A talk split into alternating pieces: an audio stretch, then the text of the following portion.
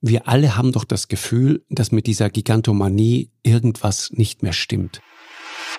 Viel wichtiger als so ein politischer Boykott wäre im 21. Jahrhundert ein ökologischer Boykott. Diese Art von Greenwashing funktioniert. Die Leute glauben diesen Mist. Was muss eigentlich passieren, dass der Deutsche Fußballbund sich sagt, okay, da fahren wir nicht hin? Was wirklich dahinter treibt, das ist unser eigenes System. Das ist die ganz große Kohle.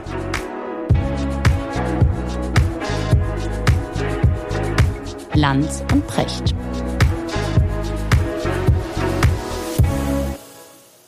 Schönen guten Morgen, Richard. Ja, guten Morgen, Markus. Wo kriege ich dich, Richard? Wo bist du? Hm, wie immer, zu Hause im schönen im Auge Grauen. ziemlich grauen. Düsseldorf, genau. Ich, ich habe das andere Grau. Ich habe das graue Hamburg gerade und ich, ich habe das Gefühl, es wird irgendwie nicht besser. Also die Gefahr, dass Hamburg in den nächsten Wochen austrocknet, besteht auf jeden Fall nicht und, und zur Wüste verkommt. Es ist unvorstellbar. Ich, ich, ich als Südtiroler muss immer sagen, ich, ich ich komme irgendwie nicht damit klar, dass, dass es so viel Wasser braucht, um so eine Stadt zu erhalten. Ich, ich verstehe das nicht. Meine Freunde in Südtirol haben seit Wochen keine Wolke mehr gesehen, seit ja. eigentlich seit Monaten. Und äh, hier regnet es vorsichtshalber ein bisschen mehr. Weißt du, was ich in der Situation mache? Mhm. Ich bringe mein Gehirn in Sicherheit und gucke Skirennen.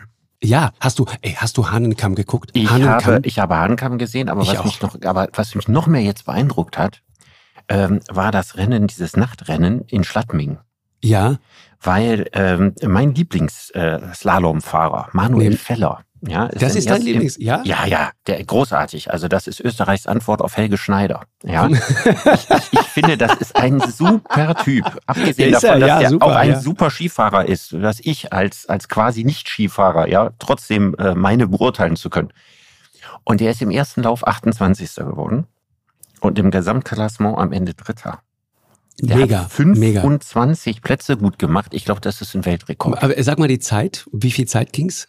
Aber das, also ich weiß nicht, also er hatte einen, einen, einen Rückstand auf, auf die, die Spitze, glaube ich, von, von anderthalb Sekunden. Und wir reden ja jetzt wahnsinnig von, von Slalom oder wovon reden wir? Vom Slalom reden Slalom, wir. ne? Genau. Und der ist Nicht Riesenslalom, Slalom. Vom Slalom. Weil das ist ja mittlerweile härter, glaube ich, manchmal als äh, Skiabfahrtslauf. Das ist, das ist so technisch brutal. anspruchsvoller. Ja. Also sagt meine Lebensgefährtin. Ja, ja ich, ich habe neulich mich mit jemandem unterhalten, der sich da auskennt und der sagte zu mir, die seien angeblich, ich habe es nie gemessen, mittlerweile so weit, dass sie durch diese engen Stangen mit 60 kmh Brett, 60. Ja. Ja.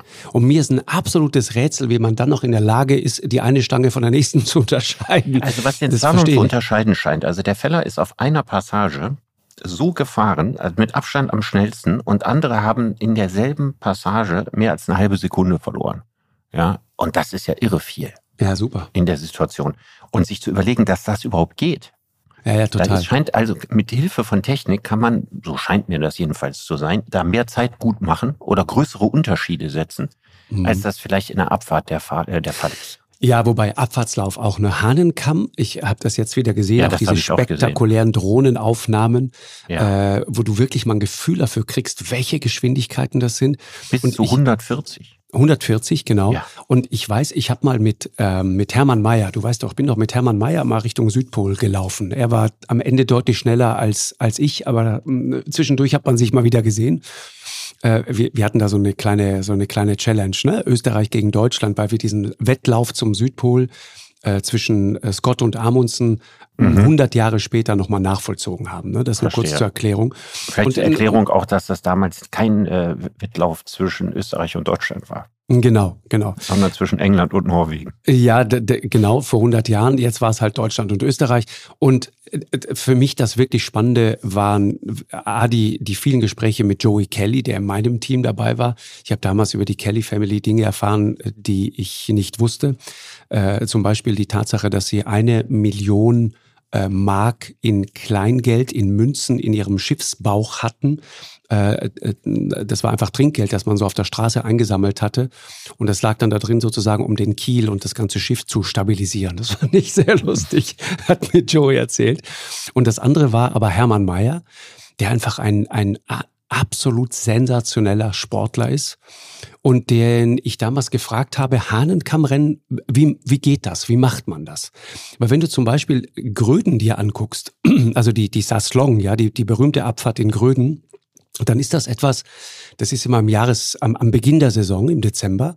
Und das ist eine, eine Piste, die ist sehr anspruchsvoll, aber das ist eine Piste, von der ich mir zum Beispiel vorstellen könnte, als jemand, der dort aufgewachsen ist und selber viel Skirennen früher gefahren ist, wenn ich lang genug übe, könnte ich diese Piste kerzengerade runterfahren. Würde ich mich trauen. Mhm. Nicht, ich wäre nicht schnell, aber ich mhm. würde Kerzen gerade runterfahren, mhm. definitiv. Aber die Streif und, und würdest du nicht. Fahren, genau. Und bei der Streif kann ich mir das absolut nicht vorstellen. Und Hermann Mayer sagte dann damals zu mir, es war sehr interessant, er meinte, ja, hast du recht, deswegen fährt man die Streif auch nicht am Anfang der Saison, weil das könntest du gar nicht. Das kriegst du im Kopf nicht hin. Und dann sagte ich zu ihm, wie ist denn das, wenn du dann da oben stehst, in diesem Häuschen drin, und du weißt, jetzt geht's da runter in diese Mausefalle, du springst direkt schon mal zur Begrüßung schon mal 60 Meter in die Tiefe und, und beschleunigst dann irgendwann auf 140 kmh. Und dann meinte er, weißt du, das ist einfach Gehirn ausschalten, Visier runter und los. Mhm. Das fand ich sensationell. Meinte, du mhm. musst einfach das Gehirn nicht nachdenken, einfach Ich glaube, fahren. dass ich dazu nicht in der Lage bin.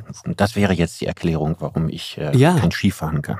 Aber das ist natürlich, Gehirn ausschalten ist so ein Ding. Ne? Also ich meine, die funktionieren, die Typen, ne? Das ist einfach, das ist nur noch der, der nackte, pure Instinkt. Ja. Äh, und, das, und das fasziniert mich so daran. Ich meine, der Dominik Paris ist unser Nationalheld, der, der Südtirol, ist ein, ein großartiger Sportler. Und auch der Christoph Innerhofer kommt aus meinem Tal, der direkt aus meiner Ecke.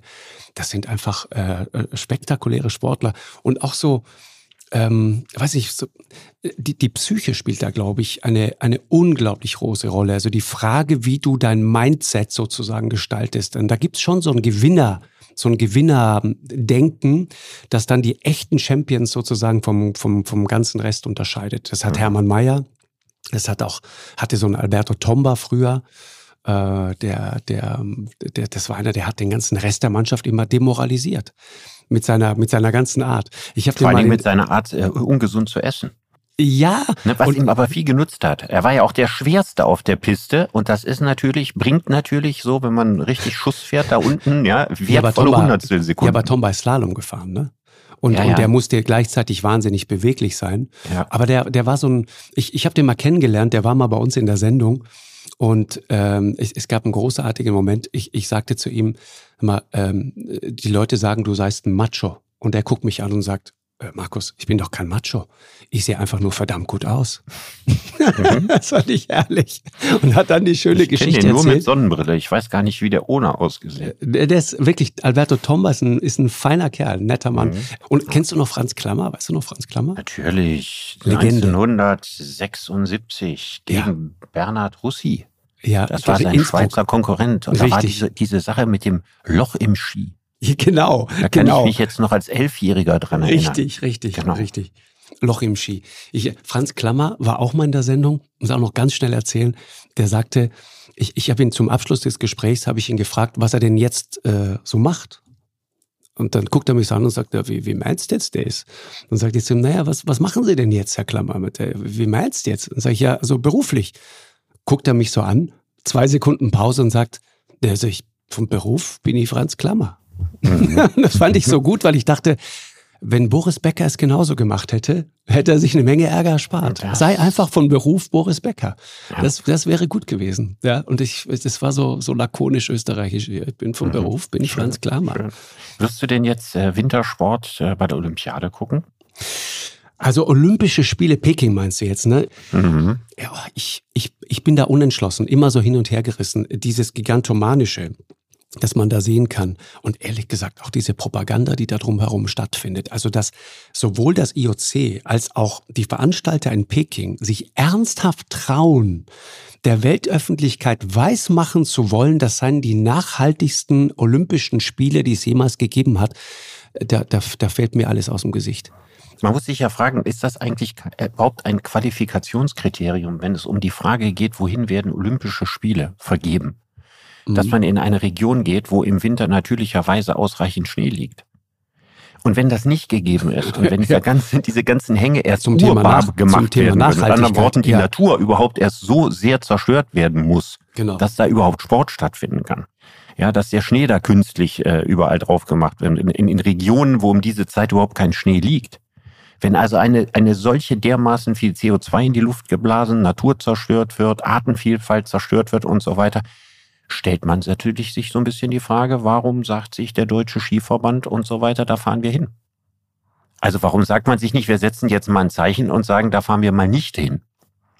Ich meine, es gibt ja, die, also das muss ja nicht unbedingt so ein Olympia-Boykott im Stil des Kalten Krieges sein. Ja, so wie 1980, als äh, die westlichen Staaten von, glaube ich, Großbritannien und ein paar anderen abgesehen, nicht nach Moskau gefahren sind. Übrigens muss man sich mal historisch vorstellen, weil die Russen Soldaten nach Afghanistan geschickt haben. Mhm. Mein Gott, wer hat danach nicht alles Soldaten nach Afghanistan geschickt? Ja. Aber damals galt das sozusagen als Beweis für den russischen Imperialismus und dem wollte man Einhalt gewähren und ähm, ja, ist man nicht hingefahren. 84 sind die Russen nicht nach Los Angeles gefahren, das konnte die Welt verschmerzen. Das waren große politische Boykotts könnte man bei China ja sagen, viel wichtiger als so ein politischer Boykott wäre im 21. Jahrhundert ein ökologischer Boykott. Ich finde das ehrlich gesagt noch viel zeitgemäßer. Also nicht die Frage zu stellen, ist das jetzt eine Demokratie oder nicht? Oder, mhm. oder gefällt mir, was sie mit ihren Minderheiten machen und ver verletzen die die Menschenrechte? Sondern noch weiterzugehen und zu sagen, äh, ver verletzen die quasi die Rechte der Natur, zerstören, den tragen die massiv zur Zerstörung des Planeten bei, nur damit das stattfindet. Mhm. Und offensichtlich ist das nie diskutiert worden.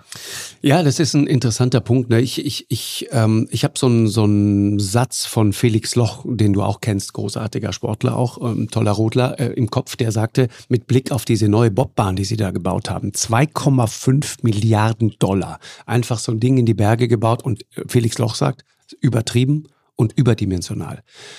Und das finde ich halt interessant, dass die Sportler selber und ja auch wir als Konsumenten, als Zuschauer, wir alle haben doch das Gefühl, dass mit dieser Gigantomanie irgendwas nicht mehr stimmt. Und ich, ich, ich mag deinen Ansatz, weil ich es schwierig finde, dann immer sozusagen jetzt auf die Chinesen zu zeigen, weil wir uns da wieder so moralisch erheben können. Wir sind ja alle kein Haar besser. Wir alle fühlen aber dieses Unbehagen angesichts dieser riesigen Sportgroßereignisse. Äh, Nachhaltigkeit, das muss alles äh, äh, möglichst grün und ökologisch daherkommen. Ich meine, denk mal an die Fußball-Europameisterschaft. Da sind wir kreuz und quer durch Europa geflogen. Und es war ehrlich gesagt scheißegal, um es mal ganz deutlich zu sagen, wie viel CO2 dabei entsteht. Man hat es einfach gemacht. Man hat es einfach gemacht. Aber warum stellen wir diese Fragen nicht? Warum machen wir sowas nicht auf kleinerem Raum und sagen, pass auf, wir müssen das jetzt mal ernst nehmen und es wäre die Gelegenheit, da auch mal ein wichtiges Signal nach außen zu senden. Ne? Klar, das Nachhaltigste wäre, gar keine Olympischen Spiele stattfinden zu lassen. Ne, das wäre das Allernachhaltigste. Und ja, das Zweitnachhaltigste glaube, wäre, sie dort stattfinden zu lassen, wo die Infrastruktur bereits da ist. Dann ist das natürlich klar, dann schließt man viele äh, Länder der Welt, die diese Infrastruktur für sich erst schaffen wollen, die schließt man damit aus. Aber auf der anderen Seite ist das denn so wahnsinnig wichtig, dass Olympische Winterspiele in China stattfinden? Muss das denn sein? Oder mussten die in, in äh, müssen Olympische Spiele in Sochi stattfinden? Muss das sein? Also solche Fragen kann man sich auch jenseits von Politik wirklich fragen. Genau. Weil genau. man das Gefühl hat, das ist doch Denken des 20. Jahrhunderts. Das ist doch nicht mehr Denken des 21. Genau. Jahrhunderts. Das ist mein Punkt, Richard. Weißt du, du sagst gerade, äh, kann man das auch irgendwo anders machen, wo, wo Sportstätten erst geschaffen werden müssen und so weiter. Und wer kommt dann alles in Frage? Ich habe eben über dieses Unbehagen gesprochen. Dieses Unbehagen, das wir alle haben, alle. Das ist für mich der Ausdruck dessen, dass da irgendwas schief läuft. Wenn, und, und es gibt eine total interessant, einen interessanten Fakt in dem Zusammenhang. Weißt du eigentlich, wer sich alles um diese Olympischen Spiele beworben hat? Wer die wirklich haben wollte? Diese Olympischen Spiele, die jetzt stattfinden. Man, man denkt, die halbe Welt wollte die haben. Die Wahrheit ist, Peking wollte sie haben und Almaty in Kasachstan wollte sie haben. Und sonst wollte sie genau keine haben. Mit Olympischen Spielen macht man gigantische Verluste. Und die werden von Olympiade zu Olympiade, egal ob Sommer oder Winter, immer horrender. Und das ist der allerwichtigste Grund, neben einigen anderen Gründen, warum eigentlich keiner mehr Olympische Spiele ausrichten will. Und dann bleiben die Nationen übrig, die sich da einen politischen Imagegewinn von versprechen. Genau. Und da darf man sich nicht wundern, dass die Orte immer prekärer werden, an Richtig. denen Olympische Spiele stattfinden. Das liegt ja in der Logik des Systems. Genau. Das ist, das ist genau der Punkt. Und es ist auch einer der Gründe, warum Hamburg zum Beispiel auch dann so klar gesagt hat, nee, wollen wir nicht. Also die, die Bevölkerung hier in Hamburg hat das einfach gesagt. Und ich, ich habe ein paar Fakten dieser Tage gelesen, das ist schon atemberaubend. Also die Chinesen haben 24.000 Bäume nicht abgeholzt, sondern verpflanzt um diese, diese äh, Abfahrtspisten da zu bauen. Haben gleichzeitig 600 Vogelhäuschen aufgehängt, damit die Vögel sozusagen gleich mitziehen, die in diesen Bäumen, die man jetzt umpflanzt, äh, äh, ihr Zuhause haben. Das heißt, man will zeigen, wie sehr man also darauf achtet, dass Natur und Mensch und Großereignis im Einklang stehen. Und auf der anderen Seite hast du diese verheerende Ökobilanz. Ich meine, wenn du dir vorstellst, eine Bobbahn, die 2,5 Milliarden Dollar kostet, weißt du, was das an Zement, Beton, mhm. an Energie und, und ich meine, Zement und Beton, das sind die Dinge, die richtig CO2-intensiv sind. Mhm. Ja, was das Schneekanonen kostet. sind auch nicht schlecht. Also, so, Schneekanonen. Ja. In Peking schneit es in aller Regel nicht. Ja. Ja, es ist zwar kalt, aber es schneit nicht. Wer jemals auch in der, in der, in der Mongolei zum Beispiel war, ich war, ich war mal auf einer längeren Winterreise in der Mongolei unterwegs, ist unvorstellbare Temperaturen, minus 40, minus 45 Grad, aber kaum Schnee. Ist faktisch eine Wüste. Ja, und deswegen kann man die Frage schon stellen, warum, warum macht man das dort? Aber die Frage ist trotzdem, Richard, wie damit umgehen. Also ich meine, wir alle, und deswegen tue ich mich da immer so schwer damit, wir, wir empören uns dann immer so furchtbar. Aber wir spielen das Spiel doch alle mit. Und ich glaube auch im Übrigen. Was heißt wir? Du meinst wir, wir, wir auch als, wir, als Konsumenten, als Zuschauer. Dadurch, dass, dass wir einschalten. Ja, klar. Ja, aber wenn jetzt, äh, ich glaube, dass die chinesische Führung nicht besonders beeindruckt wäre, wenn in Deutschland jetzt 10 oder 20 Prozent derjenigen, die normalerweise Olympische Spiele gucken, das jetzt nicht gucken. Das sehe ich. Und mhm. deswegen glaube ich, ist die Macht des Fernsehkonsumenten hier maßlos überschätzt. Das ist, das ist eine, eine Frage, die man an dem Einzelnen nicht festmachen kann, weil der deutsche Fernsehzuschauer entscheidet nicht darüber. Nicht der Deutsche. Was ist mit dem Fernsehzuschauer auf der Welt? Die Chinesen könnten es auch verschmerzen, wenn diese Olympischen Spiele einen Einbruch hätten, was die Zuschauerzahlen anbelangt. Das fänden sie nicht schön, ja, würden es aber trotzdem als Erfolg verbuchen. Soweit ich weiß, hat die letzte Fußball-WM in Russland ähm, die Tendenz, dass von alle vier Jahre sich die Anzahl der Fernsehzuschauer weiter steigert, diese Tendenz umgekehrt. Gebrochen. Es, genau. es war die erste Fußball-WM, wo die Zahl leicht rückläufig war. Mhm. Das, dieses das könnte jetzt, das könnte, das, das hat äh, der russischen Führung überhaupt nichts ausgemacht. Damit können die leben. Also wenn es dramatisch einbrechen würde und noch zehn Prozent gucken würden, dann vielleicht oder so. Aber ich, deswegen, man kann das nicht auf der Ebene der, der Konsumenten äh, machen. Du kennst ja meine Meinung, wir haben da auch bei Ökologie schon drüber gesprochen. Ja? Die Massentierhaltung, die wird nicht dadurch abgeschafft, dass Leute kein günstiges Fleisch mehr kaufen. Sondern Politik hat auch die Aufgabe, Zielsetzungen zu setzen, ja, ähm, Ordnungsrecht geltend ja, wie, zu machen wie, würde ich und Akzente zu setzen, ja, Dinge zu fördern aber das und andere Dinge das, nicht zu fördern. Aber das und eine in Deutschland das andere wird, doch nicht aus, Richard. In Deutschland wird Massentierhaltung das nur am Rande höher gefördert als ökologische Landwirtschaft. Ja, das ist was anderes. Da, da bin ich bei dir. Also die, so, die und da kann man nicht sagen, das macht der Konsument allein und ich kann auch nicht sagen, der Fernsehzuschauer entscheidet alleine darüber. Damit äh, das, so einfach kann sich die Politik nicht aus der Sache rausstehlen und das auf den Fernsehzuschauer abwälzen. Ja, hast du recht. Aber du siehst ja zum Beispiel politisch, wie, wie schwer es ist, da eine, eine einheitliche Position zu finden. Ne?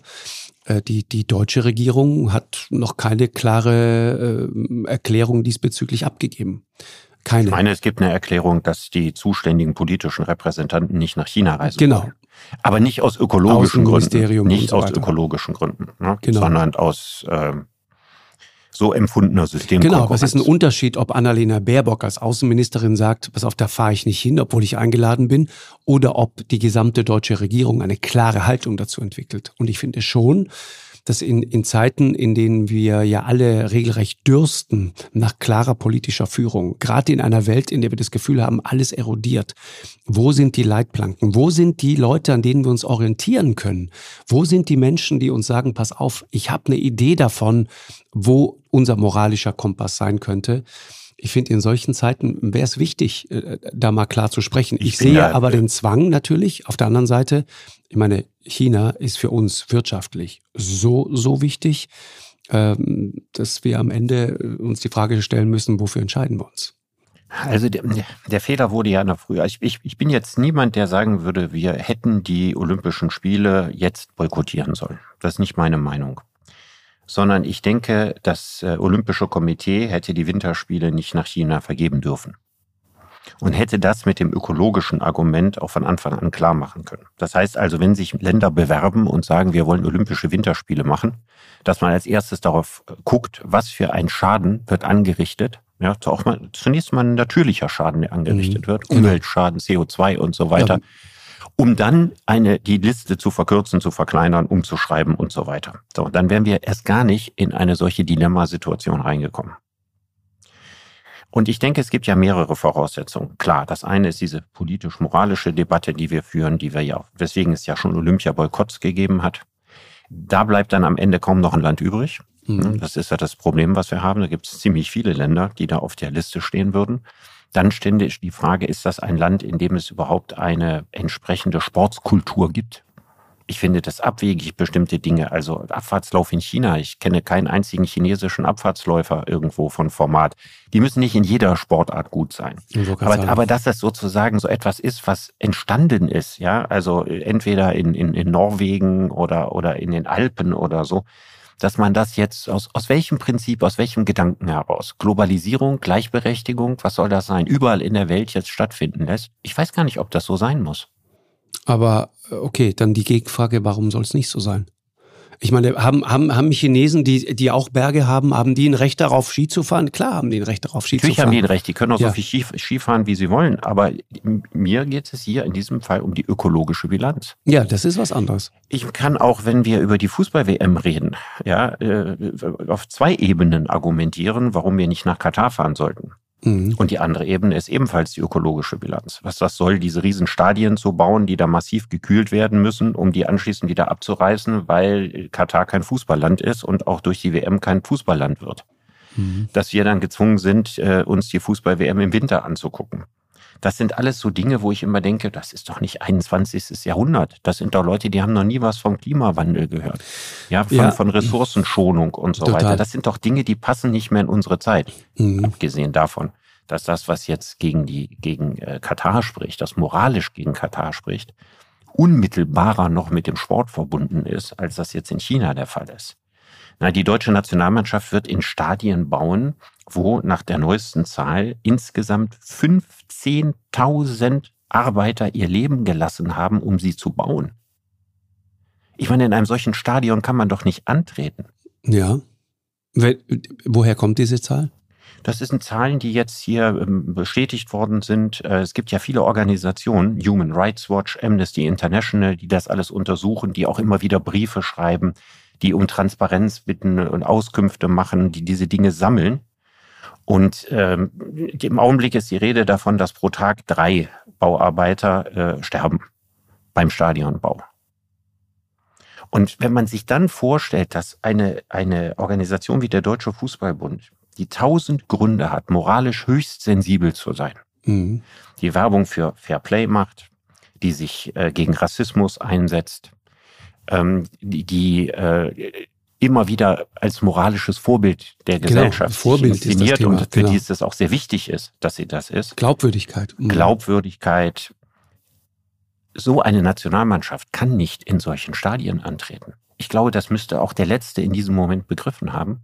Und ich war ehrlich in, äh, überrascht, als Oliver Bierhoff vor drei Wochen gesagt hat, ein Boykott kommt für uns nicht in Frage. Mhm ohne dass es dahinter eine wirklich nachhaltige Begründung gegeben hätte, wo ich sagen würde, ach so ist das. Ja, ich sehe keine Begründung, warum es keinen Boykott gibt. Ich sehe nur die Angst davor, ähm, sich in Katar unbeliebt zu machen. Und ich habe mir schon häufig überlegt, woran liegt das eigentlich, dass die Länder in Westeuropa, die hohe moralische Standards an sich selbst setzen, die WM in Katar nicht boykottieren, beziehungsweise viel einfacher eine alternative WM aufsetzen. Das heißt also zu sagen, diese WM ist gekauft worden, das ist ziemlich klar, dass das so ist. Kann man sagen, ja. nicht die einzige. Ja, da gibt es eine längere genau. Tradition, sind die Deutschen mit dran beteiligt. Die Deutschen waren aber auch nur wieder einer unter vielen. Also man sagt ja, glaube ich, seit 2002 oder so, also mindestens seitdem sind alle WMs gekauft. Auch so eine Tradition, die man so offensichtlich als Tradition hinnimmt Und ich sagte, jetzt ist mal Schluss damit. Ja, wenn das eine gekaufte WM war, fahren wir da erstmal nicht hin, dann muss die neu ausgeschrieben werden. Das andere ist jetzt diese erschreckende Zahl an, an Arbeitern, die da gestorben sind. 1,8 Millionen Fremdarbeiter sind da im Einsatz gewesen unter entsetzlichen Bedingungen, die sich auch nicht maßgeblich verbessert haben. Da ist viel Augenwischerei passiert in einem Land, das die Taliban unterstützt. Also ich meine, was soll man sagen? Die, die Welt zu Gast bei Taliban-Freunden? Was muss eigentlich passieren, dass der Deutsche Fußballbund sich sagt, okay, da fahren wir nicht hin? Und im Übrigen muss das für den Sport deswegen nicht negativ sein. Es würden fünf, sechs Fußballgroßmächte ausreichen, die sagen, wir fahren nicht nach Katar. Klar. Dann findet die WM nicht statt. Ist richtig. England wäre sehr schnell zu überzeugen, weil die WM würde in England stattfinden. Höchstwahrscheinlich jedenfalls. Und England wäre auch ein Land, das im Sommer nächsten Jahres eine WM hinbekäme. Klar. Übrigens auch Deutschland wäre ein Land, das es im Zweifelsfall hinbekäme. Vielleicht wäre auch Italien oder Spanien dazu in der Lage, das weiß ich nicht. Aber es gäbe ein paar Länder, die könnten das. Und wenn die Engländer und die Deutschen sagen, wir fahren da nicht hin, und wenn die Franzosen sagen würden, wir fahren da nicht hin, und wenn Brasilien sagt, wir fahren da nicht hin, dann findet sie nicht statt. Dann würden auch all die anderen nicht mehr hinfahren. Und dann stellt man sich die Frage, welche Kräfte sind in Deutschland so stark, dass sie das nicht in Erwägung ziehen? Und ich glaube, eine Schlüsselrolle in diesem Spiel hat Adidas. Also auf wen hört der DFB? Ne? Wer ist eine Fußballmacht in Deutschland? Das ist die Bildzeitung und das ist Adidas. Und Adidas macht enorme Gewinne an jeder Fußball-WM. Mhm. Aber eigentlich macht Adidas in Katar geringere Gewinne, als sie es zum Beispiel in England machen würden weil da wird nicht anschließend im gesamten Bereich des Nahen Ostens eine, eine Fußballkultur entstehen, die man mit äh, Millionen und Abermillionen von Bällen und, und äh, Schuhen ausrüsten kann. Wobei ich glaube, das betrachten die weltweit, ne? Und weltweit löst natürlich so ein Ereignis eine Euphorie aus, die natürlich, aber die Euphorie wäre natürlich in, in England viel größer als in Katar. Ist, ne? mhm. Ja, natürlich, aber weltweit gesehen, ja, ist Katar eine relativ unglückliche Wahl, eigentlich auch für Adidas. Und ich verstehe nicht, warum dieses Triumvirat aus DFB, Bildzeitung und Adidas, warum die nicht eigentlich zu der, zu der Entscheidung kommen, dass wir nicht nach Katar fahren, sondern dass wir das in einem Land wie beispielsweise England stattfinden lassen und sich, wir holen uns dafür Bündnisgenossen. Über die FIFA werden wir das nicht erreichen. Oliver Bierhoff hat gesagt, das ist eine Angelegenheit der FIFA. Ja, die FIFA. De facto wissen wir, dass die ja. FIFA die ungeeignetste Organisation der Welt ist, in moralischen Dingen beherzte Entscheidungen. Ja, definitiv. Ich habe neulich eine, eine beeindruckende Zahl gelesen, nagel mich jetzt nicht genau fest, aber ich habe es so abgespeichert. Von, von den 24 Leuten, die das entschieden haben, FIFA, ne, sind mhm. nur noch zwei auf freiem Fuß. Zwei. Der ganze Rest ja. ist entweder im Knast hat elektronische Fußfesseln, Hausarrest und so weiter. Ja, wie kann man dann Nagel sagen, mich nicht, aber so ungefähr war das Verhältnis. Weil die Nachfolger, die Nachfolger von diesen Herren, die da jetzt im Knast sitzen, ja, oder mit Fußfesseln rumlaufen, sind ja keine besseren Menschen. Ich will dir nicht doch klar, dass das von der FIFA mhm. nicht, nicht, nicht zu erwarten ist. Gianni Infantino ist jetzt nach Katar gezogen. Also nicht seinen vollständigen Wohnsitz, aber seinen zweiten oder ich weiß nicht, wie viel er sonst noch hat. Aber jedenfalls wird er sich da weitgehend aufwenden. Ist ganz, ganz überzeugt davon. Also von der FIFA ist überhaupt nichts zu erwarten. Ja, ist richtig. Dann muss man sich in dieser Situation sagen, das Heft des Handelns liegt bei den nationalen Fußballverbänden. Ja, aber Und Richard, die pass auf. können die WM ja. verhindern. Was ist denn die FIFA ohne die Unterstützung der nationalen Fußballverbände? Aber Richard, pass auf, wenn du sagst, jetzt, jetzt äh, hauen wir auf Infantino ein, ne? Äh, und wir Deutsche haben ja immer so die Tendenz, äh, uns als moralische Saubermänner zu, zu inszenieren und zu positionieren. Der IOC-Präsident ist ein Deutscher, Thomas Bach. Mhm. Ich meine, da gibt es Ich habe auch nie gesagt, dass Deutsche nee, bessere nee, nee, Menschen sind. Ich weiß, ich weiß. Ich will es ich will's nur einmal für die, fürs, zur Vollständigkeit sagen. Wenn du dir anguckst, in, in Peking nochmal, ja, also eines der Märchen, auf denen dieses, dieses Nachhaltigkeitsnarrativ beruht, ist zum Beispiel folgende schöne Geschichte okay, wir haben da äh, eigentlich gar keinen Schnee und Wasser ist übrigens auch knapp. Ist äh, eine trockene Region, sonst wird ja auch mal Schnee fallen, wenn es so kalt ist. Das heißt, du hast da einen riesigen Konflikt zwischen der Frage, wie kriegst du Schnee auf diese Pisten und was machst du eigentlich mit den Grundwasserspeichern in, in so einer Gegend. Da laufen seit Monaten Hunderte und wahrscheinlich Tausende von Schneekanonen, um das alles zu beschneien. Und dann tischen die der Weltöffentlichkeit das Märchen auf, dass sie diesen geschmolzenen Schnee, ja, wenn du so einen Schnee, so eine, so eine Piste beschneist, dann taut's ja irgendwann auch mal tagsüber. Und dieses, und dieses Tauwasser, das wird man also auffangen und recyceln und sozusagen wieder zurück hochpumpen und dann geht das wieder zurück auf diese Skipiste. Das ist total irre. Und dann stellt sich äh, Thomas Bach hin und sagt, China hat das Bewusstsein für Nachhaltigkeitsthemen gestärkt. Wie, wie, wie kommt man auf sowas? Ich meine, hast dieses du ihn mal Wasser, gefragt? Hast du ihn mal in nee, seine, seine Sendung nein. eingeladen, ja, dass er dir ja. das erklärt? Ja. Das ja, aber wenn man so eine Einladung kriegt, muss man nicht zwangsläufig kommen und äh, gibt dann immer wieder Leute, die gute Gründe haben, abzusagen. Äh, die, die Geschichte ist irre. Wenn du dir vorstellst, das Tauwasser, das dort entsteht, angeblich, das sickert irgendwo ein. Selbst wenn du in der Lage wärst, das aufzufangen, ja, dann hast du dort ein, ein, ein Schnee, ein Tauwasser, der ist voller Dreck, der ist voller Steine, der ist voller Reste von irgendwas. Du willst mir doch nicht ernsthaft erzählen, dass du das wieder in irgendeine Schneekanone reinpumpen kannst, um das wieder auf diese Piste zu sprühen. Das ist doch mhm. grotesk. Aber, das, aber diese Art von Greenwashing, funktioniert. Die, Le die Leute glauben diesen Mist. Und man steht so fassungslos davor und denkt, wie, wie, wie, wie kann man ernsthaft der Überzeugung sein, dass sowas wirklich funktioniert? Und, und was läuft da im Hintergrund ganz offensichtlich noch? Ich verstehe es nicht. Und, und Katar, hast du recht. Ich, ich sag dir nur, Richard, es, es gibt natürlich auch bei, bei Katar, ne? es gibt nochmal nur um das auch mal der Vollständigkeit halber kurz zu erwähnen. Mir ist aufgefallen in den letzten Wochen und Monaten, wenn wir über Afghanistan gesprochen haben, über ähm, die Taliban gesprochen haben und so weiter. Was in der Öffentlichkeit, in der deutschen Öffentlichkeit kaum berichtet wird oder irgendwie hm, nicht durchdringt, ist vielleicht auch deswegen, weil wir es nicht hören wollen. Einer der wichtigsten Kanäle, wenn es darum geht, wie kriegen wir die Leute die möglicherweise mit der Bundeswehr äh, kooperiert haben, Übersetzer und so weiter, ja, die berühmten Ortskräfte. Wie kriegen wir diese Leute da raus? Wie kriegen wir Frauenrechtlerinnen da raus, die mhm. jetzt wirklich in akuter Gefahr sind? Weißt du, wer die Gesprächskanäle macht zu diesen Leuten? Das machen Kataris. Wenn wir, wenn wir, wenn die deutsche Politik ein Problem hat, äh, und, und mit Taliban verhandeln muss und es dann wirklich ans Eingemachte geht, dann sind es ganz, ganz häufig die Kataris, die Weil als die Vermittler... Kataris einen sehr guten Draht ja, zu ist den schon Taliban klar. Ich will haben, nur ja? sagen, natürlich, ich will nur sagen, das alles hat auch noch mal eine andere Seite.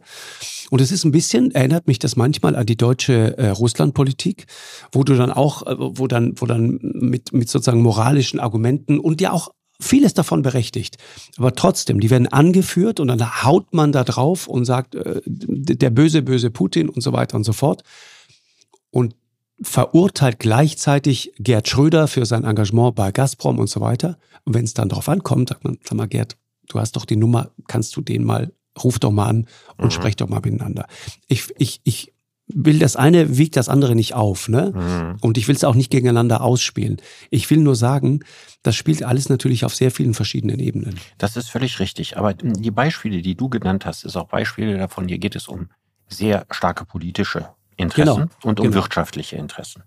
Und der entscheidende Punkt ist, dass mir nicht klar ist, welches politische und welches wirtschaftliche Interesse könnte Deutschland daran haben, dass eine Fußball-WM in Katar stattfindet und nicht in England? Das kann ich unter dem Strich, kann ich das nicht erkennen. Ja, bin ich bei dir. Aber also ich sehe noch nicht mal, dass es quasi dafür? einen versteckten Hintersinn gibt, ja, oder ein, ein, sozusagen ein dunkles Interesse, was so stark ist. Mhm. Ich glaube hier, dass tatsächlich das Problem besteht. Ich meine, der DFB ist bekanntermaßen im Augenblick so kopflos wie führerlos. Genau. Ja, es gibt keinen DFB-Präsidenten. Ja, und ein Hauen man und Stechen und Intrigen. Hauen und Stechen und, und man ja. hat auch nicht den Eindruck, dass die Kandidaten, die da zur Wahl stehen, jetzt Leute sind, die den Augias-Stall wirklich ausmisten. Ja, deswegen sollten es auch mal Kandidatinnen machen, ehrlich gesagt. Ja, Kandidatinnen und, wären da sehr viel besser. Ja. Auf jeden Fall müsste es jemand sein, der den moralischen Anspruch, den der DFB für sich reklamiert, in Hinblick auf all die Werte, über die wir vorhin gesprochen haben, der die auch selber verkörpert. Und wenn er die selber verkörpert, dann sehe ich den nicht, wie der mit dem Emir von Katar auf der Tribüne steht, während unten die Nationalmannschaft sich die Nationalhymne anhört. Mhm. Das geht nicht. Es gibt irgendwann Zeiten, wo es nicht mehr geht. Ich erinnere gerne, 1978 ist Deutschland nach Argentinien gefahren. Oh ja. In ein, oh ja. in das, in oh ja. ein Land, in dem der Militärdiktator Videla genau. an der Macht war in einem Land, in dem 40, 50.000 Menschen spurlos verschwunden sind, in dem die Militärjunta äh, die kinderlosen äh, Günstlinge des Systems mit Adoptivkindern versorgt hat, deren Eltern in Gefängnissen saßen oder ermordet worden waren. Richtig. Alles das war damals bekannt. Das alles spielte sich unmittelbar zu dieser Zeit ab. Und wir sind nach Argentinien gefahren. Und wie oft hat man später gesagt, das hätten wir nicht tun dürfen? Ja, ist richtig. Ich möchte, dass wir vorher sagen bei Katar, das dürfen wir nicht tun. Und nicht im Nachhinein sagen, ja, wäre vielleicht besser gewesen, wir wären nicht hingefahren. Mhm. Und ich ja. frage mich immer, warum ist das eigentlich in diesem Fall so schwierig? Weil in diesem Fall scheint es mir vergleichsweise einfach zu sein, zu sagen, man fährt da nicht hin, indem man, was ich vorhin sagte, sich einfach nur vier, fünf wichtige Mitstreiter sucht und dann findet sie nicht statt. Man braucht die FIFA nicht dafür. Man muss das ohne die FIFA machen müssen uns dann natürlich darüber im Klaren sein, dass im Wesentlichen sozusagen dann, also wenn du ja diese, diese moralischen Maßstäbe, was ja richtig ist, äh, so anlegt, dann müssen wir uns natürlich darüber im Klaren sein, dass dann nicht mehr viele Länder in Frage kommen, ne, in denen wir Fußball-WM spielen. Naja, es ist, es ist, ist jedenfalls so, dass von den klassischen Fußballländern nach wie vor ziemlich viele in Frage kommen. Ja, genau. Aber ich sag mal, dann das ist das beschränkt ne, auf, auf bestimmte Länder. Die, die, die, die, die, die Frage, weil du das jetzt auch schon mehrfach eingeworfen hast, Richard, äh, also auch mit dem, mit dem Rückgriff in die Geschichte. Wann hat eigentlich für dich äh, als jemand, der das natürlich auch philosophisch, historisch und so weiter betrachtet, die Politisierung von sportlichen Großereignissen begonnen. Waren das die Olympischen Spiele in Berlin 36 oder wann? Normalerweise nimmt man immer 36 als Beispiel. Was häufig äh, nicht gesehen wird, ist, dass Hitler sie nicht wollte. Die Spiele? Ja. Und zwar wollte der nicht, dass da irgendwelche äh, äh, Menschen mit anderer Hautfarbe ja, in Berlin durchs Stadion laufen. Er war diesem Gedanken olympischer Spiele der ja damals schon war, Völker der Welt, ne, kommen zusammen, messen sich miteinander, Fairness, sportlicher Wettkampf, alle sind gleich, nur die Leistung zählt und so weiter. Das war was, was den Nazis hoch unsympathisch war. Und der erste Gedanke ist damals gewesen, die Olympischen Spiele nicht stattfinden zu lassen. Interessant. Und dann stand man vor dem Dilemma, ja, wenn man sie denn nun doch stattfinden lässt, ja, wie kriegt man das so hin, dass sich das nicht im Widerspruch zur Nazi-Propaganda beschäftigt? Das heißt also, dass die Nazis daraus eine Propagandaveranstaltung für sich gemacht haben, ist nicht von langer Hand geplant gewesen, sondern ist aus der Not geboren, dass man Angst hatte, dass diese Olympischen Spiele quasi ein, gegen, ein gegensätzliches Signal zur Nazi-Ideologie senden. Was ja bis hin zu diesen peinlichen Szenen, ne, dass, äh, dass der Jesse Owens, der damals der großartigste äh, Läufer genau. ja, von Hitler, äh, keinen Handschlag bekommen hat weil der einem Schwarzen oder einem Farbigen genau. nicht die Hand geben wollte oder einem Afroamerikaner nicht die Hand abgeben wollte.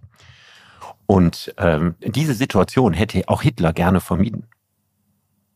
Das ist sehr interessant. Und dann gab es eben sozusagen in dieser Diskussion ging hervor, da müssen wir es irgendwie so dermaßen mit unserer Propaganda verbrämen und überhöhen, äh, dass die Leute sich mehr an uns erinnern als an den olympischen Gedanken. Mhm.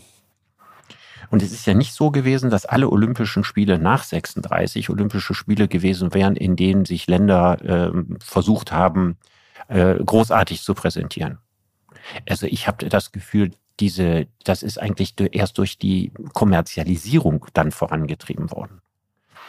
Also ich, ich hatte zum Beispiel jetzt nicht den Eindruck, dass die Olympischen Spiele 1972 in München in irgendeiner Form Propaganda für Demokratie oder für Deutschland gewesen sind. Das habe ich jedenfalls nicht so empfunden. Nee. Ich hatte eher das Gefühl, das ging so, so los, als dann Olympiaboykott in Moskau 1980. Dieselbe Situation. Ja, die Russen mussten sich umso großartiger inszenieren, je weniger Völker der Welt an den Olympischen Spielen teilnahmen.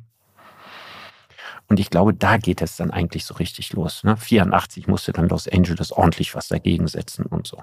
Ich habe das Gefühl, dass eher so der Kalte Krieg in, in, in, der, in der, dem, dem Neuaufflackern in den 80er Jahren. Das ist ja, wir reden hier über die Zeit der Atomraketen, ne, der, der, der Nachrüstung und so weiter, dass das da eigentlich so stark losging.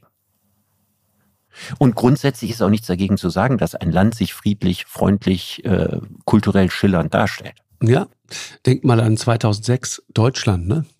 Ja, ist doch wunderbar, ne? Ist doch ist eine großartige deutsche genau. Geschichte die Deutschen haben es 2006 fertiggebracht, dass aus Patriotismus Partiotrismus wurde. ja? Und der Grund ist sehr einfach zu benennen. Ich habe äh, in einer Kneipe in Köln habe ich 1990 das WM-Endspiel gesehen, Deutschland-Argentinien.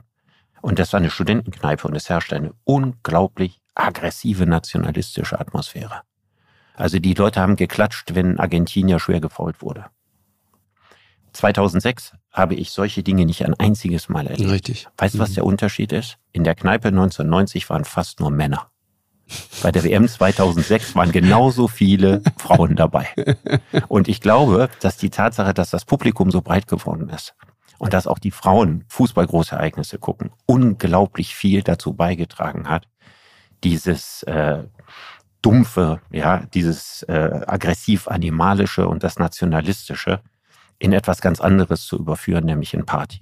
Wobei wir sind uns einig, ne? Also ich, ich, ich bin ich mit allem einverstanden, aber äh, wenn du mal reinguckst in die Geschichte auch von Birkenau und anderen Orten und so weiter, also Frauen können auch so hart, brutal, Natürlich. rassistisch und nationalistisch sein. Also ich bin sein. der Letzte, der behaupten würde, dass Frauen genau, die Ich will nur sagen, sind. also das ist nicht, was ich damit sagen will. Für die Männer, Nein, ich, ich habe einfach das Gefühl, die gesamte gesellschaftliche, genau, ja. Männer, Männerbündnisse, Männer unter sich, ja, also klassischerweise Soldaten, ja, oder da, wo männlicher Chorgeist herrscht, ja, in, in, in, in schlagenden Verbindungen, ja, da wo Männerbündnisse sind, da hat der Nationalismus sehr, sehr viel leichter, als wenn die biologisch durchmischt sind. Ich, ich hatte 2006, ich habe das damals auch mit großer Begeisterung, war da auch in Köln äh, zur Kenntnis genommen. Mich hat das fasziniert. Ich hatte immer das Gefühl, äh, das Land, ich, ich bin ja genau um die Zeit, also um ja, Anfang der 90er nach Deutschland gekommen. Und ähm, das war ein anderes Land damals, das ist wahr. Äh, und das war ein anderes Land dann 2006. Das war eine Muss man sagen, 1990 war noch besonders extrem genau, gewesen. Genau. Also nach dem deutschen Sieg, äh, ich wohnte mitten im Studentenviertel in Köln. Du kannst wirklich sagen, jedes fünfte oder sechste Auto hatte die Reichskriegsflagge gehisst. Wirklich? Ja. In die, Köln? Das, ja, in Köln. Reichskriegsflagge überall. Also die, die war überall erhältlich ja, und jeder fünfte oder sechste entschied sich, äh, statt der, der, der wirklichen deutschen Fahne die Reichskriegsflagge zu nehmen. Da sind ja keine Hakenkreuze drin, ne? Also das war ja nee, schon sagen die Kaiserreichskriegsflagge. Äh, ja, aber trotzdem. Und die war damals wahnsinnig populär und die konnte man in Fanshops kaufen. Kann man sich heute gar nicht mehr vorstellen. Und das war natürlich ja unmittelbar in dem Zusammenhang äh, Fall der Mauer, deutsche Wiedervereinigung und so. Und damals gab es ja auch so ein großes rechtes Aufschwappen. Und dieser, diese, diese Stimmung, die da war, die ist da eingeflossen mit in, in, in die, die Stimmung. Und ja, natürlich, es war ja damals die Zeit, in der die, die Neonazis Erich Mielke skandierten bei Dynamo Berlin im Stadion und so weiter, ne, wo die Skinhead-Szene im Osten entstand und so. Aber es war interessant, man müsste sich heute überlegen, Reichskriegsflagge würde man ganz anders mit umgehen heute als 1990. Also die Politik hatte noch gar nicht begriffen, was da für unterschwellige Kräfte aktiv sind. Und dass das wieder weniger geworden ist, ja, mit dem Höhepunkt von 2006, ist doch eine unglaublich schöne deutsche Geschichte. Das meine ich. Und das zeigt ja auch die Kraft auch von, von solchen Großereignissen. Und ich, ich glaube, Richard, und das, um da jetzt sozusagen nochmal die andere Seite zu beleuchten, man könnte ja sagen, schafft, schafft das einfach alles ab. Äh, kommen Leute um, äh, kostet einen Haufen Geld, äh, zerstört die Umwelt, was soll das alles? Ich glaube trotzdem, dass es wichtig ist für uns als Menschen, diese kollektive Erfahrung von, von Begeisterung zu machen. Und diese, diese Erfahrung zu machen, dass man, dass man sich auch nochmal über was anderes definiert, als das, was sonst im Alltag so vorkommt. Das hat dann plötzlich so eine, so eine Leichtigkeit, wenn es schön ist. Ja, ich bin, ich bin vollständig auf deiner Seite, weil ich, ich erinnere mich in 2006, äh, und eigentlich ist das ja auch immer bei Fußballweltmeisterschaft, genau. nicht nur im eigenen Land. Ja. Mit wildfremden Leuten hat man sofort ein Gesprächsthema. Man lacht zusammen, man scherzt zusammen, man, man sympathisiert man miteinander, lernt man lernt sich kennen. Das ist eine unglaubliche Kraft und Qualität. Und das will ich überhaupt nicht missen. Es wäre so einfach. Wer Weltmeisterschaften vergibt, der braucht einen Kriterienkatalog. In diesem Kriterienkatalog muss drinstehen, dass es nicht zu größeren ökologischen Zerstörungen kommt und dass es sich um ein Land handelt, das unseren moralischen Ansprüchen gerecht wird. Ja, indem wir also sagen, es muss eine liberale Demokratie sein, es muss ein Land sein, in dem die Menschenrechte geachtet werden, ein Land sein, dem Amnesty International bescheinigt, ja, auf der guten Seite zu stehen und so weiter. Wenn diese Kriterien von Anfang an angelegt würden, dann hätten wir diese ganzen Probleme nicht, dass wir im Nachhinein darüber nachdenken müssen, ob wir das irgendwie noch boykottieren oder verhindern können. Ja, Einspruch, euer Ehren, ja, ich, ähm, ich habe das Gefühl, dass was wirklich dahinter treibt, jetzt auch gerade wenn du Fußballweltmeisterschaft dir anschaust, das ist unser eigenes System. Das ist die ganz große Kohle, es geht um Geld, es geht um nichts anderes. Und, und da hat Fußball und auch überhaupt äh, Sport, Breitensport, ähm, schon lange seine Unschuld verloren. Schon lange. Da sind wir uns einig. Aber wenn du sagst, es geht um nichts anderes, du hast gerade noch gesagt, bei großsportlichen Großereignissen geht es tatsächlich um Völkerfreundschaft, um Leute kennenlernen. Und, ja, ne, ich rede von um der anderen Dinge Seite. geht es auch.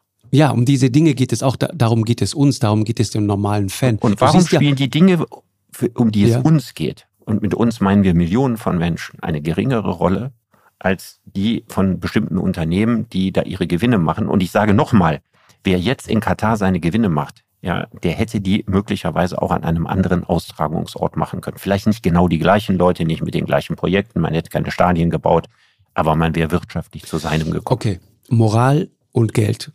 Ähm, warst du mal im Nordosten von England? Oben da Newcastle, da die Ecke und Sunderland und so weiter? Nein. So. Wir haben da vor ein paar Jahren äh, mal eine Reportage gedreht. Das ist eine der härtesten Ecken von England äh, Werftenkrise, äh, Deindustrialisierung. Margaret Thatcher hat da oben ganze Arbeit gemacht. Und wenn du den Namen Margaret Thatcher erwähnst, springen dir die Leute bis heute mit nackten Hintern ins Gesicht. Äh, das ist für die wirklich der Antichrist. Äh, Sting hat mal ein Musical darüber gemacht, über diese Werften, dieses Werftensterben. Der kommt selber aus Newcastle. Ich habe auch mal mit ihm darüber gesprochen, äh, ähm, als er hier mal in der Sendung war. Das ist ein, das ist ein ganz, ganz ähm, ähm, Wunderpunkt in, in der Geschichte dieses Landes. Dieser Fußballclub, mit dem sich Newcastle so viele identifizieren, wird jetzt von wem gekauft? Vom arabischen Staatsfonds. Ja. Vom großen, jetzt, ich sag's jetzt mal despektierlich, vom, vom von, von, von den von Knochensägern, also ja, Knochensägern ja, aus Saudi-Arabien. Ja. ja. Khashoggi und so weiter ist das Stichwort. Richtig. Und was interessant ist, ist die Reaktion der englischen Fans. Die wissen das alles. Und trotzdem ist dieser Club so identitätsstiftend und so wichtig für die in dieser von absoluter Hoffnungslosigkeit und Trostlosigkeit geprägten Gegend. Wirklich, äh, das, das ist mit Händen zu greifen an jeder Ecke. Du musst, ich habe Fotos, wenn du in die Gesichter dieser Leute guckst, dann weißt du, wie die letzten Jahrzehnte für die gelaufen sind. Nämlich wirklich beschissen. Man kann es nicht anders sagen. So, und jetzt kommt dieses große Geld und jetzt gibt es die Chance, dass Newcastle wieder richtig mitspielt. Und ja, dann oder mehr mitspielt als je, ne? Das war ja, mehr mitspielt als je. Verein. Genau, ja. so. Und was passiert dann? Was, was heißt das denn übersetzt und mal runtergebrochen für den Alltag des Taxifahrers, den ich da in Newcastle zum Beispiel getroffen habe? Immer wieder. Das bedeutet übersetzt für den, dass er jetzt am Samstag einen Ort hat, an dem er hingehen kann und nicht weitere Trostlosigkeit erlebt, sondern sich mal freuen kann. Ein paar Stunden, 90 Minuten einfach mal der ganze Mist hinter ihm liegt. Und das eine Mannschaft ist, haben wird, in dem unter Umständen kein einziger Brite spielt. Ja, Egal. Ja, in einem Stadion, was dann neu gebaut wird ja. und dann nichts mehr mit der Stadt Newcastle zu tun hat, sondern ja, globalisierter Baumüll ist, der genauso gut irgendwo in, äh, in der Karu in Südafrika richtig, stehen Richard. könnte. Alles richtig. Also alles Sachen, alles die richtig. überhaupt nicht an seine Identität anknüpfen. Nein. Da gibt es dann VIP-Tribünen, ja, wo, die, wo die Preise äh, höher sind als das Jahreseinkommen eines, eines solchen Arbeiters. Und im Grunde genommen wird das, was das Letzte, was er noch hat, nämlich die Identität mit seinem Fußballverein, auf der einen Seite ins Maßlose pathetisch aufgeblasen und auf der anderen Seite zersetzt. Aber aber man kann nicht von jedem erwarten, dass er das vollständig durchschaut. Das auch äh, Richard. Und dass bitte. es ihm wichtiger Richard, ist als Richard, das Bedürfnis, nein, nein, nein. als das Richard, Bedürfnis, das er hat, wieder jemand zu sein. Richard, wirklich, äh, äh, du weißt, ne, ich äh, schließe dich immer in mein Nachtgebet ein und ich träume nachts von dir und ich verehre dich über alle Maßen. Aber das sozusagen ist arrogant. Das, das ist, das ist überheblich. Das ist natürlich, ich verstehe deinen Punkt und und ich ich teile den auch zu 100 Prozent. Das kann man alles so sehen und man muss es letzten Endes auch so betrachten und ich kritisiere das auch alles und macht das auch im Fernsehen und so weiter. Alles okay. Aber ich sage dir trotzdem, da gibt es noch diese andere Seite. Und wer will es diesen Menschen verdenken, diesem einfachen Taxifahrer äh, oder wer auch immer es ist, oder diesem Werftarbeiter, der vor 30 Jahren das letzte Mal das gemacht hat, was er immer machen wollte, nämlich Schiffe bauen. Und dann nimmt man ihm diesen Job weg und erklärt ihm, du pass auf, in, in, in Südkorea und in, in Taiwan und so weiter, da bauen die jetzt die besseren Schiffe. Du wirst hier nicht mehr gebraucht. Markus, ich verstehe das alles. Jetzt hat er diesen Moment, diese 90 Minuten, ja. weißt du, diese 90 Minuten in diesem Stadion und so, pass auf, jetzt gucke ich einfach mal Fußball. Ende. Ja. Ich verstehe das. Meine Sympathie gehört eindeutig dem Hafenarbeiter, ja. der seinen Job verloren hat. Genau. Aber meine Sympathie gehört nicht einem System, das ihm Drogen gibt, statt seine Situation zu verbessern. Ich kann also den Hafenarbeiter verstehen, aber ich kann kein Fußballsystem verstehen, das es zulässt, auf diese Art und Weise äh, Probleme zu kaschieren, die sozial immer größer und immer schärfer mhm. werden. Darf ich noch? Und deswegen noch? kann ich an dieser Entwicklung, selbst wenn der Hafenarbeiter sich freut, dem meine Sympathie gehört, nichts Gutes finden. Okay, ich habe noch ein Argument für dich, Richard, und vielleicht überzeugt dich das. Was machen die Saudis da? Was machen die Kataris? Weißt du, was die machen? Die spielen unsere Regeln. Die spielen nach unseren Regeln. Sie haben unser System durchschaut und durchdrungen und sagen, pass auf, das ist das System, das wir installiert haben, der ganz großen Kohle in diesem Bereich. Das haben wir installiert. Und jetzt spielen die mit. Die spielen jetzt einfach nach unseren Regeln. Und sie nehmen genau das Geld in die Hand, das wir äh, auch jahrelang in die Hand genommen haben. Naja, Jahrzehnte. wir haben dieses System eigene, etabliert. Nach unseren eigenen neuen Regeln. Ja, Weil genau. die alten Regeln, die wir hatten, die hatten mal so, es gab mal eine Ausländerregel. Es durften nicht mehr als vier Menschen in einer Mannschaft spielen, die nicht den Pass dieses Landes ja, hatten, zu okay. dem der Fußballclub gehörte. Ja. Wir haben das gemacht, das. um die bedingungslosen Kapitalismus im Fußball ja, ein, ein bisschen zu mindern. Ja, aber willst du Damit das nicht die reichsten Clubs sich alles wegkaufen und dergleichen. Diese Sachen haben wir alle abgeschafft. Die könnte man aber rein theoretisch auch alle wieder einführen. Wir haben 2022, Richard. Wohin willst du zurück? Das ist auch äh, ehrlich, also das klingt jetzt auch ehrlich gesagt sehr retro, das so zu machen. Weißt du, was ich meine? Deswegen sage ich doch, die spielen nach unseren Regeln. Sie haben sie verstanden, sie setzen sie um und jetzt haben sie zu unserem großen Entsetzen auch das Kleingeld, um es genauso zu machen. Naja, gut, am Ende wird das Interesse am Fußball dann doch irgendwo nachlassen, weil es im Augenblick ist es das ja schon sein. so, die Kurve geht langsam nach unten und dann geht ein System kaputt und dann geht das System was dem englischen Hafenarbeiter so, so viel bedeutet, ja, das geht dann kaputt. Es gibt überall Kipppunkte. Man, man kann alles äh, runterwirtschaften und man kann den Fußball auch dadurch runterwirtschaften, dass man zu viel Geld in ihn hineinsteckt.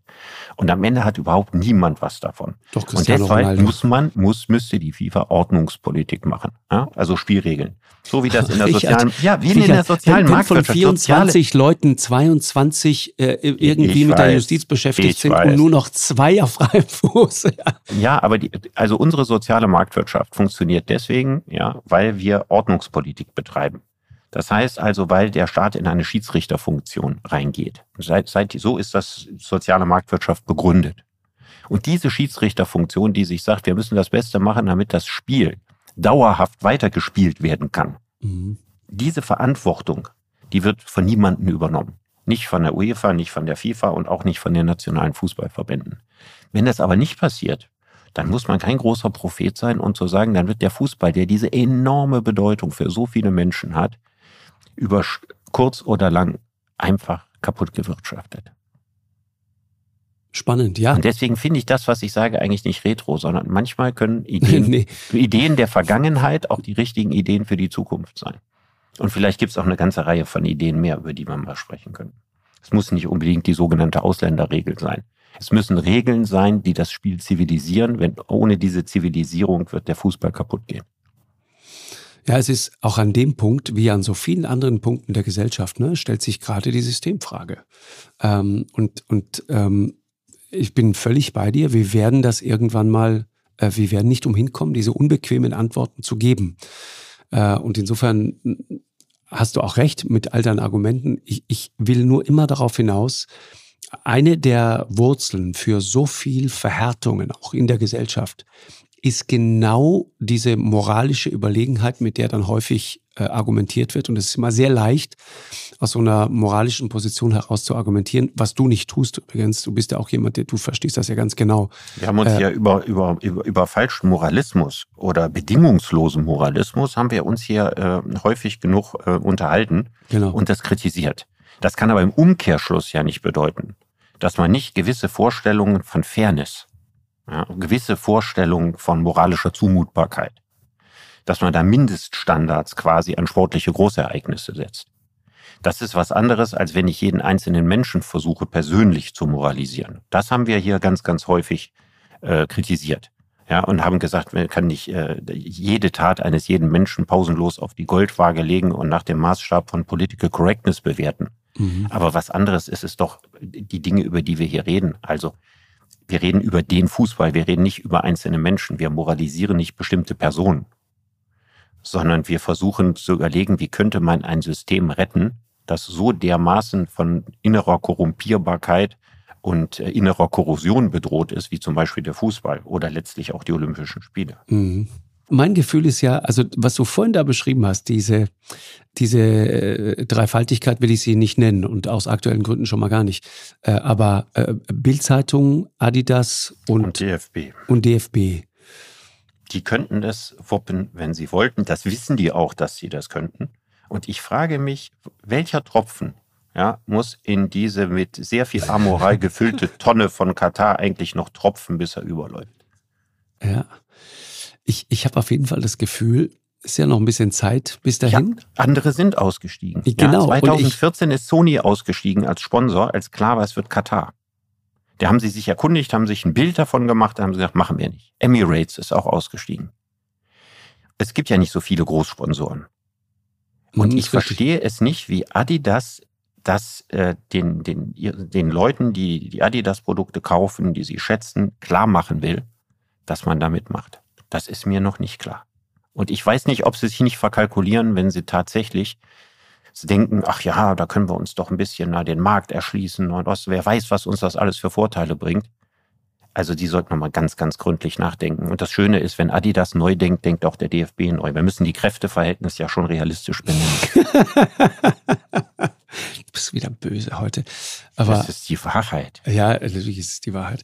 Äh, und vor allen Dingen, glaube ich, wenn ins Bewusstsein auch der Weltöffentlichkeit nochmal einsickert, wie direkt, ne? Also da geht es um eine große Bank, da geht es auch um zwei Brüder, sehr einflussreiche Geschäftsleute mit Verbindungen bis in höchste Kreise in Katar, die direkt äh, so legen es Quellen nahe, äh, in die Finanzierung von Taliban und auch Terror in Afghanistan zum Teil äh, involviert sind. Da sind auch Prozesse in London gerade anhängig, wo Menschen klagen, ähm, ich glaube in dem Fall Syrer, äh, die, die äh, sagen, pass auf, Al-Nusra, äh, auch die habt ihr finanziert, ne, die Al-Nusra-Front, äh, auch Terroristen, auch da hängt ihr mit drin und die haben uns großes Leid zugefügt und deswegen verklagen wir euch jetzt.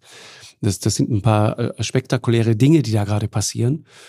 Und insofern bin ich gespannt. Es ist noch lange nicht so weit, es ist noch lange nicht Dezember und diese Fußballweltmeisterschaft hat noch nicht begonnen. Dann hoffen wir, dass es so kommt äh, und dass ganz viele DFB-Funktionäre uns zugehört haben und dass die jetzt Kontakt nach England aufnehmen und über den Plan B nachdenken. genau. Ich bin ja für Deutschland, aber das ist ein anderes Thema. Richard. England wäre dran.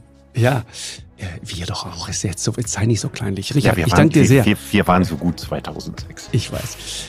Äh, Richard, äh, vielen Dank. Wir hören ja, uns nächste Woche. Auch. Ja. Das war spannend. Danke. Ciao, ciao. Tschüss, Marc. Ciao. Eine Produktion von M2 und Podstars bei OMR im Auftrag des ZDF.